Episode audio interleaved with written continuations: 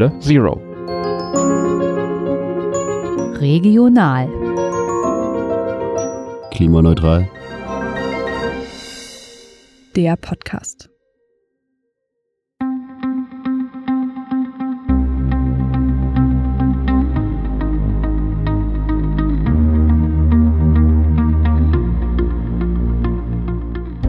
Wohnlich, gemütlich und bequem, das sollen die eigene Wohnung oder das eigene Haus natürlich sein. Aber jede dieser gewünschten Eigenschaften setzt dabei auf die eine oder die andere Weise Klimagase frei. Zumindest bisher. Der Beton, aus dem das Haus gebaut ist, setzt bei seiner Herstellung Unmengen CO2 frei. Die Heizung bekommt ihre Wärme, zumindest konventionell, durch Verbrennen von fossilem Rohstoff. Und das eigene Auto vor der Tür belegt beim Parken nicht nur gemeinschaftliche Freifläche und entzieht sie damit der Allgemeinheit. Nein, auch dies verbrennt natürlich Benzin und setzt damit Klimagas frei. Das sind die Fakten und die verdeutlichen ein Problem. Im Augenblick ist das Bauen und Betreiben von Wohn- und Arbeitsraum noch nicht besonders klimafreundlich. Und das muss sich ändern. Und genau deswegen spreche ich in dieser Podcast-Folge mit Norman Klüger. Es geht darum, was Halle Zero vorschlägt, um auch diesen Sektor unserer Stadt klimaneutral und nachhaltig zu gestalten. Und da ist Norman genau der Richtige. Denn er gehört zu unserem Expert-Team und hat als solcher an unserem Klimastadtplan mitgearbeitet. Diesen Plan, den Klimastadtplan von Halle Zero, findest du übrigens auf unserer Webseite hallezero.de. Okay, Schaut man also in diesem Plan auf Seite 11 nach, dann findet man dort das ehrgeizige Ziel von 80% CO2-Einsparung bis 2030 allein im Stadtgebiet von Halle, im Bereich Bauen und Wohnen und Arbeiten. Aber wie soll das gehen? Mit genau dieser Frage eröffnete ich diesmal das Interview. Dazu müsste man natürlich als erstes gucken, wo werden überhaupt, äh, wo wird CO2 emittiert halt. Äh, und was hier gemeint ist, Wohnen, Arbeiten ohne CO2, äh, heißt eigentlich halt, äh, wie viel CO2 verbrauchen wir praktisch für die Bereitstellung von Räumen, also von Wohnraum, von Gewerberaum. Ähm. Und genau, wenn wir jetzt sagen, da wollen wir jetzt 80 Prozent CO2 einsparen, dann kann das natürlich halt eben auf, auf zwei parallelen Wegen erfolgen. Das eine ist, wir müssen den Energieverbrauch deutlich senken, den, den die Gebäude haben. Ähm, Energie wird verbraucht für die Bereitstellung von Wärme, mittlerweile auch sehr viel für die Bereitstellung von Kälte, aber eben auch für warmes Wasser, äh, speziell in den privaten Haushalten. Ähm, genau, und da den, den, den Energieverbrauch zu senken, ist die eine Maßnahme. Ähm, zum Beispiel über Gebäudesanierung, Dämmung der Gebäudehülle, ähm, Austausch der Fenster.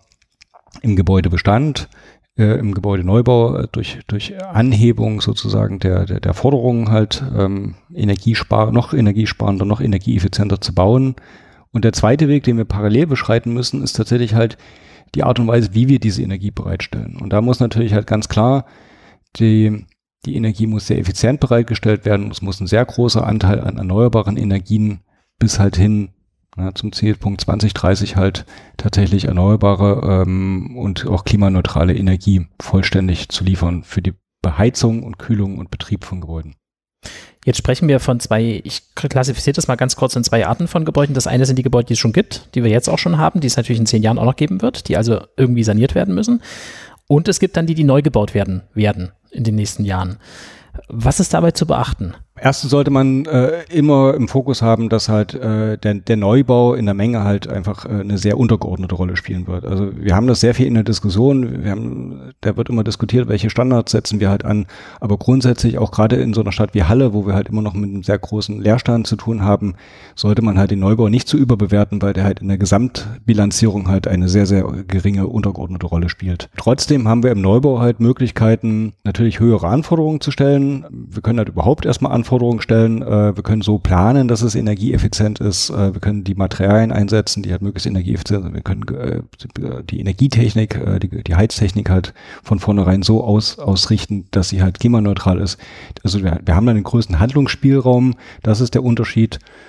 Ähm, genau, und im Gebäudebestand sind wir natürlich halt mit sehr vielen Hemmnissen konfrontiert. Also ähm, das eine Hemmnis oder das größte ist, wir haben schon mal sehr viel Geld investiert, dass diese Gebäude stehen und genutzt werden können. Und da ist die, die, die, die Amortisation dieser Investition, die ist halt äh, tatsächlich auf 60, 70, 80 Jahre ausgelegt. Also das heißt, wenn wir da neu investieren in eine, in eine Sanierung, dann muss die sich eigentlich sofort auszahlen durch Energieeinsparung, weil sonst gibt es gar keinen Grund, da jetzt tatsächlich halt was dran zu machen. Und das ist das größte Hemmnis, dass sich das halt auszahlt. Dafür haben wir eigentlich nur die Möglichkeit, tatsächlich halt Fördermittel in Anspruch zu nehmen, halt äh, den, den Bestand halt genauestens zu, analysen, zu analysieren, halt die Potenziale des, der einzelnen Gebäude halt besser zu kennen und den Hebel an der richtigen Stelle anzusetzen. Das ist äh, das, das große Potenzial, was wir halt eben aus, aus schöpfen müssen. Ganz konkretes Beispiel, wir sind hier gerade in der Reilstraße. Ich schätze es mal so als Gründerzeithaus ein, in dem wir hier gerade äh, sitzen mit Stuck an der Decke und so weiter. Das ist jetzt nicht so die beste Energiebilanz, denke ich mal. Was kann man denn konkret hier machen? Ja, das ist immer so ein bisschen, ähm, da sollte man nicht so, nicht so schnell zu, zu einfachen Aussagen kommen. Nicht die beste Energiebilanz. Das ist ein Mehrfamilienhaus, äh, also ich kenne meine Energiebilanz, kenne auch meine CO2-Bilanz halt, ähm, weil ich das auch äh, praktisch aus Freizeitgründen immer gerne messe äh, und überprüfe. Aber das Spannende ist eigentlich, das ist ein Mehrfamilienhaus, was halt links und rechts halt angrenzende Gebäude hat. Wir haben eine Südfassade und eine Nordfassade halt. Und ich weiß halt, dass schon eigentlich ab März ähm, brauche ich eigentlich nicht mehr heizen, weil ich halt äh, die, die solaren Gewinne halt hier über, überwiegen halt und weil die Wärmeverluste so reduziert sind, weil ich halt eben links und rechts nichts verliere und das eine sehr kompakte Bauweise ist. Und natürlich habe ich dann noch energetische Schwachpunkte. Also die Fassade ist halt eben ungedämmt, die Fenster sind ähm, ja also auf dem Stand der 90er, die kann man mittlerweile auch schon besser machen halt. Das Heizungssystem wird jetzt erneuert. Also da kann man viel machen, aber mir ist halt eben nochmal wichtig halt, was wir brauchen, also auch was die Stadt Halle braucht, ist, ist, ist, ist eine wirklich flächendeckende Analyse des Gebäudebestands, um erstmal zu wissen, wo unsere Schwachpunkte sind ähm, und wo wir halt tatsächlich auch den größten Hebel ansetzen können. Und aus meiner Sicht sind das tatsächlich eher die Einfamilienhäuser, weil die haben sehr viel Fläche im Verhältnis zur Wohnfläche. Da ist auch natürlich wenig gemacht worden, weil private Bauherren in, der Regel wenig Geld in die Hand nehmen, solange sie es nicht müssen, weil auch, weil halt eben die Erfahrung fehlt, da fehlt die Professionalität. Und was wir halt eben auch in Halle sehen, ist halt, wir haben sehr viel Wohnungen im Besitz der, der Wohnungsunternehmen, also wir haben elf Wohnungsunternehmen in Halle, die mehr als die Hälfte aller Wohnungen quasi verwalten und besitzen halt. Und da ist halt in den letzten Jahren schon viel passiert. Da ist die erste Sanierungsquelle quasi schon einmal durch und da haben wir schon einen relativ guten Stand erreicht. Wir haben Fernwärme und so weiter halt. Aber wir brauchen noch mal ein differenziertes Bild über den kompletten Gebäudebestand. Das wäre der erste Punkt, den wir auch einfordern. Okay, aber das heißt ja noch lange nicht, dass man auch einen Zugriff auf das Gebäude hat, gerade wenn sie in privater Hand sind. Genau, also wie gesagt, das teilt sich dann so ein bisschen. Wir haben sehr, sehr viel Gebäude halt in, in, Hand der öffentlichen, also nicht der öffentlichen, sondern der kommunalen Wohnungsunternehmen. Wir haben äh, dann die genossenschaftliche Wohnungsunternehmen, die auch sehr zugänglich sind. Äh, und dann haben wir halt eben private Bau, Bauherren oder äh, Hausbesitzer halt. Und da ist halt eben äh, die große Herausforderung, wir müssen halt in eine Beratungsoffensive übergehen. Wir müssen diese Menschen erreichen. Äh, und das können wir halt eben erstmal über kostenlose oder, oder sehr günstige Beratungsangebote, um überhaupt erstmal die Bedarfe zu, zu erheben, aber auch um auf die Fördermittel halt hinzuweisen, die es da halt gibt, um diese Fördermittel halt sinnvoll zu nutzen. Dann können wir private Investitionen, privates Kapital einsetzen in Verbindung mit, mit Fördermitteln des Bundes und der EU, um tatsächlich halt hier in Halle, ja, also im Prinzip nicht nur Energie zu sparen und CO2 einzusparen, sondern auch um eine Wertschöpfung loszutreten, ähm, um Konjunkturpaket loszutreten, Arbeitsplätze zu schaffen, halt ähm, das, das ist im Prinzip die Story, die wir als Halle Zero auch erzählen wollen. Im Vorgespräch hast du auch gesagt, es gibt durchaus andere Kommunen, die das schon vorher gemacht haben und die jetzt davon profitieren, dass sie sozusagen, du hast es als Klinkenputzen bezeichnet. Genau, also ich kenne das halt äh, im, im, Ruhrgebiet, haben, haben so kleinere äh, Gemeinden, die hatten dann so Energiemanager, die dann tatsächlich halt in den Einfamilienhaussiedlungen halt Berater reingeschickt haben, die dann halt äh, praktisch Tür für Tür halt ähm, Energieberatung äh, verschenkt haben. Da hatte man, aber, aber wie gesagt, da hatte man halt eben auch einen ganz anderen Stand. Das waren dann halt so Einfamilienhäuser aus den 70er Jahren, die hatten tatsächlich auch einen sehr hohen Sanierungsbedarf. Äh, aber das war halt eben das Potenzial, was man heben konnte. Ähm, hier ist es halt so in Halle, wir haben, wie gesagt, einen sehr großen Anteil an Geschosswohnungsbauten, die teilweise schon saniert sind. Und dann haben wir aber eben auch die große Herausforderung der Gründerzeitgebäude, wo wir halt natürlich gewisse Restriktionen in, in, der, in der Sanierung haben. Also wir können die Fassaden nicht beliebig dämmen. Stichwort Denkmalschutz. Genau, Denkmalschutz. Wir können dann ja, wir können Fenster austauschen, wir können vielleicht Photovoltaik oder Solarthermie aufs Dach bringen, aber es ist auch schon ein bisschen kniffliger. Aber das sagt, heißt eigentlich nur, dass wir da halt noch größeren Beratungsbedarf haben. Und ähm, wir als Halle Zero fordern eigentlich, dass diese Beratung halt stärker durch die, durch die Kommune gestützt und gefördert werden, weil wir dann halt quasi halt äh, überhaupt erst Investitionen in diesen Gebäudesektor halt auslösen können. Wir unterbrechen hier kurz für dich. Du findest die Idee gut, Halle bis 2030 klimaneutral zu machen? Du möchtest bei uns mitmachen? Dann kannst du dich gerne bei Halle Zero einmischen. Du kannst zum Beispiel helfen, Aktionen zu organisieren, dich als Experte oder Expertin einbringen oder auch Kaffee kochen und Kuchen backen. Wir freuen uns über jeden, der dabei sein möchte, wenn wir unsere Stadt nachhaltiger und klimaneutral gestalten. Was gibt's dafür?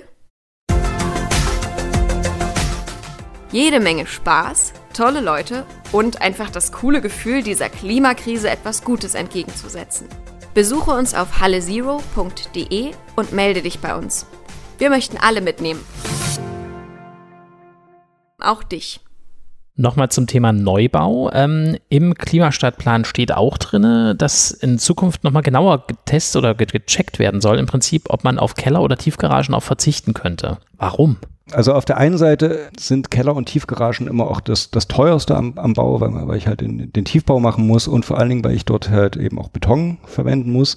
Und das macht die ganze Sache auch so klimaschädlich. Also Beton ist der klimaschädlichste Baustoff, den ich halt verwenden kann, ähm, weil er tatsächlich auch CO2 sogar noch freisetzt. Und da, und da sollte man halt grundsätzlich auch äh, in, in Zukunft stärker drauf gucken, halt, ob man sowas überhaupt braucht und ob man nicht besser auf sowas verzichten kann. Und dann halt statt Keller, Kellerersatzräume halt äh, zu schaffen oder Lagerräume halt äh, in den Etagen oder halt am Gebäude ebenerdig. Außerdem sind Tiefgaragen aus meiner Sicht auch so ein Relikt einer autofreundlichen und autoaffinen Stadtplanung, wo wir, wovon wir auch gerne Abstand nehmen würden. Also ich, ich finde sie trotzdem toll. Tiefgaragen sind eigentlich, eine, eigentlich eine gute Erfindung, aber okay. Nein, aber lieber Mobilitätszentralen äh, vor Ort ebenerdig, also mit einem Carsharing-Angebot, mit einem mit Mikromobilität, also E-Roller, E-Fahrrad, halt, ähm, was auch immer. Also sowas ist, glaube ich, eher zukunftsweisend. Außerdem wird empfohlen im Klimastadtplan, dass Energiestandards lokal locker unterschritten werden sollen. Mit der Empfehlung zwischen 30 und 50 Prozent sogar. Äh, ist das nicht ein bisschen zu viel des Guten? Immerhin sind das ja gesetzliche Vorgaben. Genau, also die gesetzlichen Vorgaben also orientieren sich ja immer so ein bisschen an dem, was ähm, technisch machbar und zumutbar ist. Ja, die sind jetzt auch in den letzten Jahren nicht wirklich verschärft worden, weil sie schon relativ anspruchsvoll sind. Gebäudeenergiegesetz jetzt letztes Jahr verabschiedet. Es ist aber so, dass halt grundsätzlich muss man da unterscheiden, wann darf denn eine Kommune überhaupt zusätzliche Vorgaben machen? Das ist, wenn sie selber baut, kann sie sich selber das auferlegen, halt äh, das günstiger zu machen ähm, oder, oder, oder energieeffizienter zu machen. Und da würde ich halt eben auch sagen, halt, wir müssen mehr auf die Lebenszykluskosten von Gebäuden gucken. Also müssen nicht nur, dürfen nicht nur gucken, was kostet es, das Gebäude zu errichten, ja, oder was macht es dann halt teurer, sondern einfach dann zu sagen, halt, was kostet es die nächsten 20, 30 Jahre in, inklusive der, der, der, der Herstellung des Gebäudes halt im Betrieb. Und da ist natürlich klar, wenn ich Energie und Standards unterschreite, spare ich halt natürlich auch Betriebskosten. Auch angesichts der vermutlich steigenden Energiepreise, der CO2-Bepreisung ist das halt natürlich halt in diesem Licht zu sehen. Und wie gesagt, die Stadthalle kann sich natürlich selber auferlegen, halt ihre eigenen Gebäude halt mit einem höheren Standard zu errichten. Andere Kommunen haben das auch gemacht, schon vor vielen Jahren. Das wäre das eine. Das andere ist, ich kann höhere Energiestandards fordern zum Beispiel in Bauplänen, dass ich da halt sage halt, es muss mindestens ein gewisser Energiestandard, also weiß nicht, minus 30 Prozent oder gesetzlichen Standard halt erfüllt werden. Oder halt eben auch bei dem Verkauf von Grundstücken, bei Verkauf von kommunalen Grundstücken kann es eine sogenannte Konzeptvergabe geben. Also das heißt, derjenige, der das Grundstück erwirbt, muss vorgeben, ein Konzept zu haben, das zum Beispiel jetzt auch solche Energiestandards beinhaltet und dann sagen, ich, ich kaufe dieses Grundstück oder der Vorgabe, dass ich ein Mehrfamilienhaus errichte mit den, den energetischen Standards und Erzeugung von erneuerbaren Energien, Mobilitätskonzept und so weiter. Das kann die Stadt dann halt äh, tatsächlich halt abfordern und kann dann sagen, ich vergebe, ich verkaufe das Grundstück an denjenigen, der das beste Konzept vorlegt. Verstehe. Und da gibt es dann vielleicht sogar einen Unterbieterwettbewerb. Genau, genau. Das ist nämlich das viel Spannendere halt. Dann gewinnt tatsächlich das, das bessere Konzept und man muss sich gar nicht Gedanken machen, wie hoch dafür die Messlatte hängen, sondern wie groß ist die Nachfrage. Du hast vorhin das Stichwort geliefert. Erklär doch bitte nochmal, was ist eine Wärmepumpe? Und warum ist die so, so geil? genau. Eine Wärmepumpe war quasi vor zehn Jahren noch richtig ungeil, äh, weil die ähm, Strom, also hochwertigen Strom verbraucht hat, um Wärme zu erzeugen. So, und eine Wärmepumpe funktioniert eigentlich wie ein Kühlschrank, bloß umgekehrt. Also über einen Kompressor, über, über, über zwei Kreisläufe ähm, wird praktisch auf der einen Seite Wärme entzogen. Das ist beim Kühlschrank auf der Innenseite, das ist der gewünschte Effekt. Und auf der anderen Seite wird Wärme abgegeben. Das ist beim Kühlschrank die heiße Seite außen. Genau das macht die Wärmepumpe. Und dann nehme ich nur halt die heiße Seite, nehme ich dann in die Wohnung rein. Dann erzeugt sie mir dort ihre Wärme. Und dann suche ich mir einen eine Wärmequelle, wo ich dann die Wärme rausnehmen kann. Ja, das kann dann die Luft sein, es kann aber auch das Erdreich sein oder Wasser. Ja, und die Saale. Die Saale zum Beispiel. Ähm, genau, und ähm, ich kann dem Medium halt, äh, ich sage mal, bis zu einem bestimmten Punkt beliebig viel Wärme erziehen, entziehen, kann das halt für Heizzwecke nutzen oder für was anderes braucht er für nur Strom. Genau. Und der Strom sollte jetzt, und das ist der Knackpunkt, natürlich dann aus erneuerbaren Quellen kommen, weil ansonsten ist das Ganze kontraproduktiv. Also mit Kohle Strom zu erzeugen, um daraus halt Wärme über eine Wärmepumpe zu generieren, ist eben nicht so geil. So. Und der Wirkungsgrad ist extrem gut. Der Wirkungsgrad ist in den letzten Jahren tatsächlich halt gestiegen und ich brauche den ja eben auch, weil halt eben weil die Erzeugung von Strom an sich ja schon ähm, Umwandlungsverluste hat, egal wie ich den erzeuge halt. Und ich brauche einen Wirkungsgrad, also man sagt jetzt so Jahresarbeitszahlen von vier, also das heißt aus einer Kilowattstunde Strom brauche ich halt mindestens vier, vier Kilowattstunden Wärme. Dann habe ich sowohl wirtschaftlich als ökologisch halt äh, die Zielmarke erreicht. Und da liege ich mittlerweile auch bei den Wärmepumpen, wenn sie gut konzipiert sind. Noch eine letzte Frage dazu, weil ich hatte mich so ganz, ganz kurz oberflächlich bei YouTube weitergebildet zu dem Thema. Es macht aber auch nur dann Sinn, wenn man große Wärmeflächen hat. Also keine kleinen Heizkörper, sondern möglichst eine Boden-, Fußbodenheizung, Wandheizung. Genau, das ist, das ist so ein bisschen die Herausforderung gewesen. Das, deswegen sind auch in den letzten Jahren viele Wärmepumpen verbaut worden, die nicht so effizient liefen. Also ich brauche einen niedrigen eine niedrige Vorlauftemperatur, also da, wo die Wärme abgegeben werden soll, das sollen jetzt nicht 60, 70, 80 Grad sein, sondern so eine Fußbodenheizung 40 Grad, dann funktioniert sie besser, aber mittlerweile ist die Technik auch wieder besser geworden, so dass ich jetzt Heizkörper nicht mehr grundsätzlich ablehnen sollte, aber man muss es halt eben sauber planen, sonst funktioniert es nicht und das, das ist in den letzten Jahren vielleicht ein bisschen vernachlässigt worden. Jetzt haben wir sehr viel über das Heizen gesprochen. Drehen wir den Spieß nochmal um. Du hattest den Kühlschrank schon angesprochen. Was ist denn eigentlich mit der energetischen Sanierung in öffentlichen Gebäuden? Konkret jetzt denke ich an Kitas und Schulen der Klimawandel schreitet voran. Ja, du hast ganz am Anfang gesagt, ähm, es wird zunehmend auch mehr Strom gebraucht, um zu kühlen, nicht zum zu heizen. Steht davon auch was im Klimastadtplan drin? Da sind wir jetzt nicht so sehr ins Detail eingestiegen. Es ist, es ist auf jeden Fall bekannt, dass dass, dass wir halt äh, in, in jetzt schon und auch in den kommenden Jahren halt einen erhöhten Kühlbedarf haben, wie gesagt, um auch die Leistungsfähigkeit ähm, zu erhalten, also sowohl in den Schulen als auch dann in den Betrieben. Und da braucht es natürlich auch intelligente Konzepte, um das zu gewährleisten. Also das heißt, ich kann viel passiv kühlen, ich kann die Nachtkühlung nutzen. Äh, dazu müsste ich halt überhaupt erstmal die Fenster aufmachen, dann haben wir halt Versicherungsprobleme. Das lässt sich aber technisch alles lösen. Ich kann aber auch über Erdreich oder über Wasser kühlen und, ähm, und erst im letzten Schritt sollte ich tatsächlich über eine aktive Kühlung nachdenken. Was wir berücksichtigen müssen, ist halt, dass wir grundsätzlich die Wärmeeinträge reduzieren.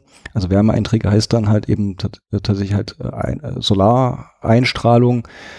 Ähm, wir haben also sowas wie Lamellen vor den Fenstern, genau, Verschattung. Lamellen, Verschattung. Wir haben viele Gebäude, die, ähm, also auch gerade Bürogebäude, die halt eben sehr viel mit, mit Tageslicht gearbeitet haben. Das war ein großes ähm, Qualitätsmerkmal sozusagen halt. Und jetzt haben wir halt eben so ein bisschen den, den, den Negativpunkt daraus, dass wir halt jetzt zu, zu lange, äh, zu große Hitzeperioden haben, wo dieser, dieser Solareintrag halt äh, schädlich ist halt fürs Klima. Und da müssen wir halt Gebäude nachrüsten mit äh, Verschattungen, mit Lamellen oder mit anderen technischen Lösungen. Im Klimastadtplan wird darauf verwiesen, dass wenn es eine massive Sanierung gibt, die hat man jetzt schon mehrfach angesprochen, inwieweit gibt es dann auch Synergieeffekte in Bezug auf Jobs und Ausbildungsmöglichkeiten?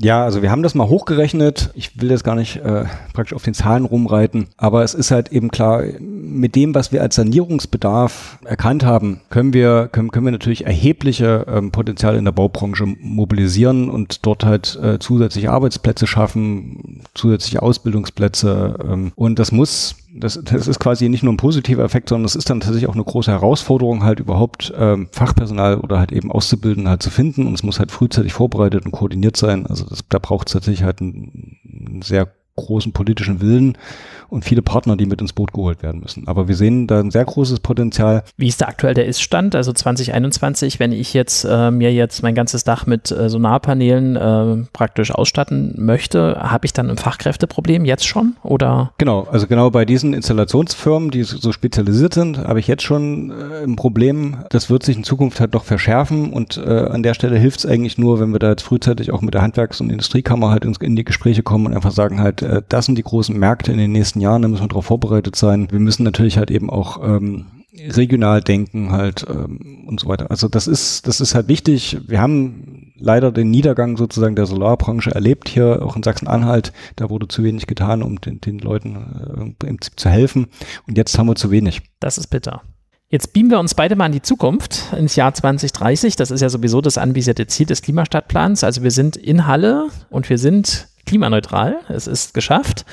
Wir befinden uns irgendwo in der südlichen Innenstadt und ich möchte jetzt ein Haus bauen. Kleines Haus, also wir hatten es ja im Beispiel sehr oft genannt. Was wird dann, also fangen wir von null an, inwieweit werde ich dann auf eine Infrastruktur zurückgreifen können, die mir hilft, dieses Haus zu bauen? Erstmal von städtischer Seite. Von städtischer Seite würdest du dich wahrscheinlich erstmal auf ein Grundstück bewerben müssen, was dann durch die Kommune oder durch einen beauftragten Dienstleister halt veräußert wird. Und da würde man dir wahrscheinlich erstmal sagen halt, dass es klimaneutraler wäre, wenn du halt in ein Mehrfamilienhaus ziehen würdest, äh, in der Innenstadtlage statt in der südlichen. Das wäre der erste Punkt, dass natürlich halt das Einfamilienhaus sowohl in, in, in, in den ja, ver verbrauchten Materialien als auch dann in der Energiebilanz halt erstmal grundsätzlich schon ein bisschen schlechter ist als, als alles andere halt. Ähm, nichtsdestotrotz gibt es natürlich halt Gründe, auch Eigenheime zu bauen oder Einfamilienhäuser zu bauen halt und an der Stelle gibt es auch 2030 halt, hat die Stadt Halle konkrete Vorgaben oder Ideen, wie sowas halt aussehen könnte könnte, wo sowas passieren könnte. Die Baugrundstücke, auf denen man Einfamilienhäuser errichten kann, die sind halt praktisch durch die Stadt Halle vorgegeben und die sind halt schon so erschlossen, dass das halt möglichst klimaneutral passieren kann. Also das heißt, es wird ein Nahwärmenetz geben, an dem man das, an, dass man das Gebäude anschließen kann. Da wird halt Wärme erzeugt über ein Blockheizkraftwerk, das dann halt mit einer Biomasseanlage halt betrieben wird. Also das heißt, so, vielleicht so, ist das so eine Kurzumtriebsplantage, also wo zum Beispiel Pappeln gezüchtet werden, die dann halt äh, alle fünf Jahre halt ähm, geerntet werden und das kann dann direkt vor Ort äh, verheizt werden. Ach so, mein kleiner Heizwald. Genau, da hat man praktisch dann, genau, das wäre so ein bisschen das, was wir uns vorstellen, wenn man halt, also sagen wir, wenn schon Eigenheimsiedlung, dann halt mit einer entsprechenden Ausgleichsfläche und entsprechenden Kompensationsmöglichkeiten. So ein Heizwald dann zum Beispiel, ne? könnte man halt anlegen. Da, da hängen dann auch wieder Arbeitsplätze dahinter und eine Wertschöpfung, das finden wir, also wirklich lokal, das finden wir dann ganz spannend. Genau, das wäre die Beheizung dann über Zum Blockkraftwerk jetzt nochmal, ja. das wäre ja wieder eine Sache, die ich mir dann teile mit meinen Nachbarn. Genau, da gibt es ein Nahwärmenetz, das heißt, es gibt Dienstleister, der das betreibt, der verkauft dir Wärme und der verkauft dir dann halt Strom. Nur unter den Bedingungen, dass du das dann halt abnimmst, darfst du dort halt praktisch dann auch bauen. Genau, das andere ist halt, du bekommst natürlich halt, du hast halt alle, alle baulichen Freiheiten, die du halt in Anspruch nehmen kannst. Es sollte aber halt eben mit einer Verglasung nach Süden ausgerichtet werden, damit du halt auch im Winter halt äh, solare Wärme gewinnen kannst. Es sollte ein Sonnenschutzkonzept äh, für, für den Sommer geben. Es gibt die Pflicht dann halt noch Solarthermie und Photovoltaik zu installieren und einzuspeisen, die Photovoltaik halt.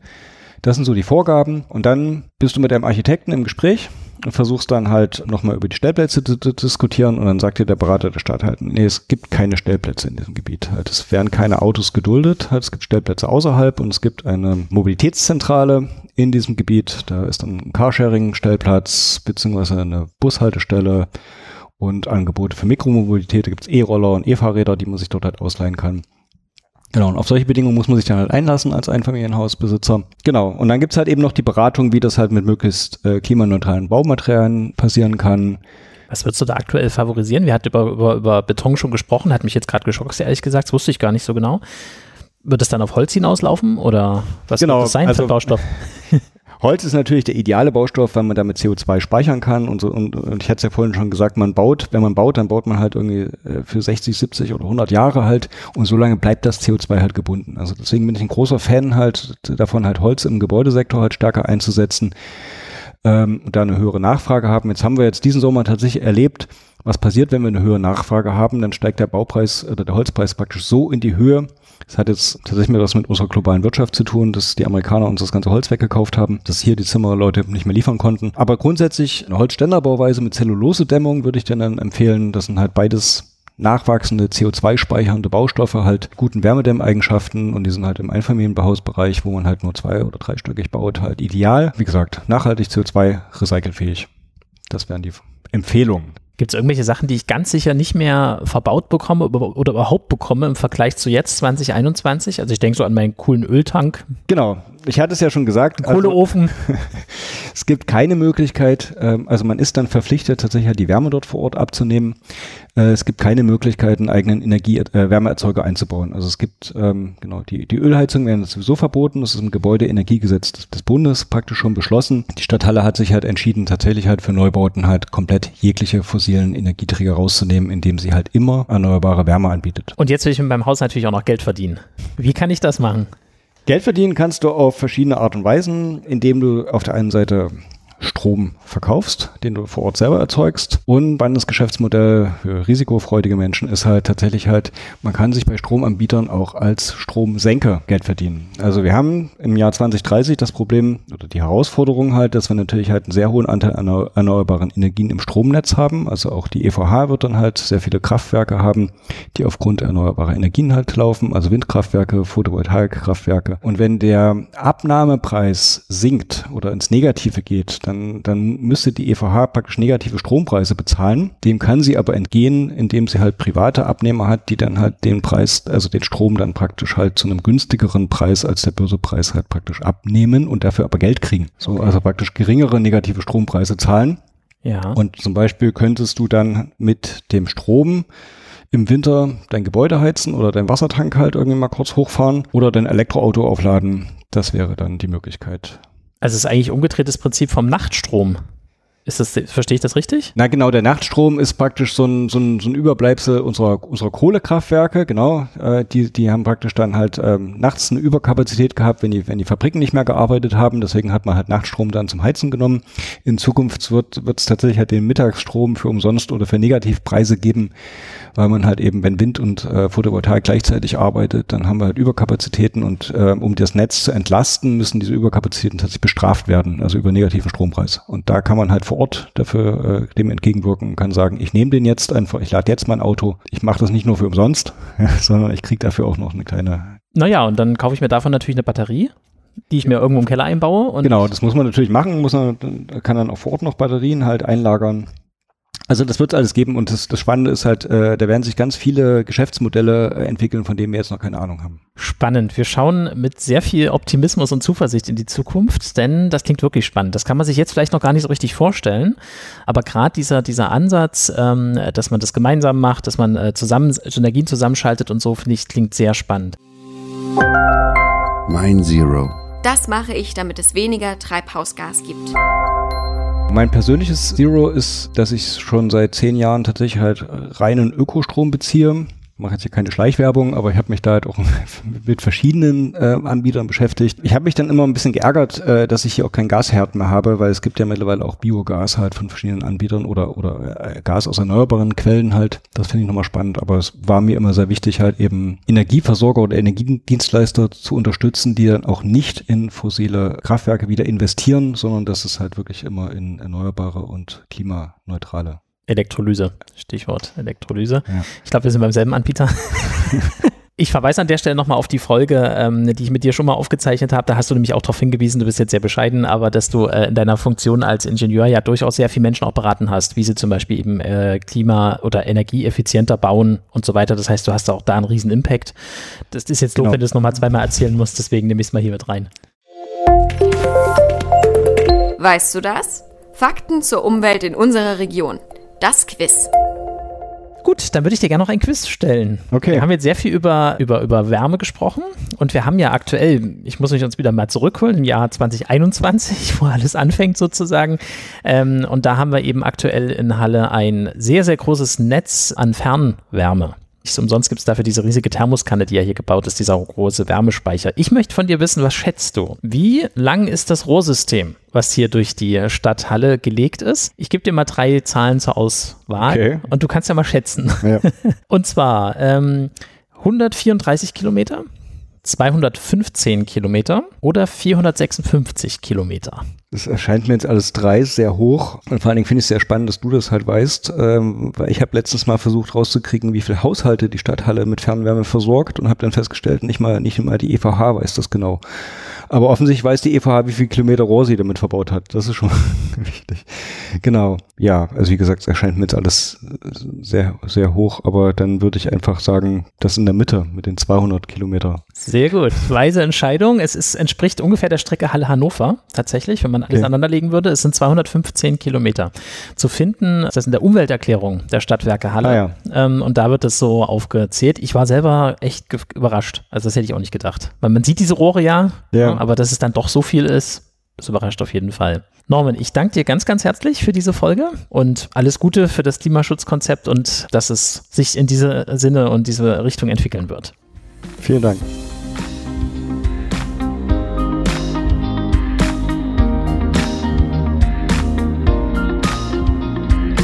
Das war die aktuelle Folge vom Halle Zero Podcast. Wenn dir das Gehörte gefallen hat, dann behalte es nicht für dich. Erzähle es weiter. Du kannst uns joinen, followen, liken, supporten, abonnieren oder ganz einfach lieb haben.